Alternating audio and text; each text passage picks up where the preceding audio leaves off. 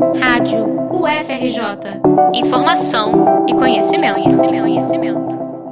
A Universidade Federal do Rio de Janeiro completa 100 anos no próximo dia 7 de setembro. A primeira e maior universidade federal do país está escrevendo, desde 1920, uma história voltada para a produção científica, tecnológica e cultural da nossa sociedade. A UFRJ é pública, gratuita, laica, autônoma e mantém, sobretudo, um ensino qualificado.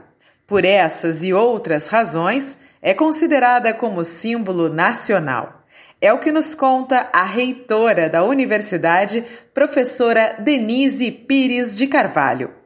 Nós da UFRJ, neste ano do centenário, podemos comemorar não só o crescimento que a universidade teve desde o seu início, em 1920, associando diversas outras escolas, unidades, institutos de pesquisa, mas também criando novos cursos mais recentemente durante o processo de reestruturação das universidades federais, democratizando o acesso, atuando de forma importante no aumento no número de vagas na graduação, sem que houvesse mudança na qualidade do ensino, que permanece de excelência além da sua atuação na pós-graduação e na pesquisa. Então, a universidade pode brindar os seus 100 anos com essa excelente atuação, tanto no ensino de graduação quanto no ensino de pós-graduação, nas atividades de pesquisa e extensão. Temos contribuído muito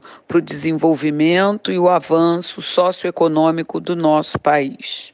Inicialmente, a proposta para a celebração do centenário envolvia inúmeras atividades presenciais nos diversos campi da universidade. Porém, o novo cenário causado pela pandemia alterou os planos. A coordenadora do Fórum de Ciência e Cultura da UFRJ, professora Tatiana Roque, adianta que esses encontros ficarão para uma próxima etapa. A celebração, neste momento, será online. Nós estávamos planejando vários eventos presenciais, infelizmente vamos adiar. A concepção é que o centenário começa a ser comemorado agora no dia 7 de setembro e teremos eventos presenciais no ano que vem. Nesse momento, a universidade acho que tem muito a refletir sobre tudo, sobre o seu papel na sociedade, tem demonstrado uma capacidade muito grande de resposta aos desafios da pandemia e, ao mesmo tempo, está né, nesse momento pensando em reformulações das maneiras de ensino, enfim, questões que a pandemia acabou impondo. Eu acho que é um momento de celebração da tradição, da solidez da UFRJ, que a torna capaz de dar essas respostas, mas também de reflexão do papel da UFRJ hoje e principalmente no futuro. Serão dois dias de programação virtual. Na segunda-feira, dia 7 de setembro, a partir das 5 da tarde, a transmissão da live será feita pelo canal do Fórum de Ciência e Cultura no YouTube. A solenidade de abertura será com a presença da reitora Denise Pires de Carvalho e do vice-reitor, professor Carlos Frederico Rocha, entre outras autoridades. Na sequência, a Orquestra Sinfônica da UFRJ fará um concerto de música clássica. Logo após, haverá o lançamento do documentário A Centenária, produção realizada especialmente para o aniversário.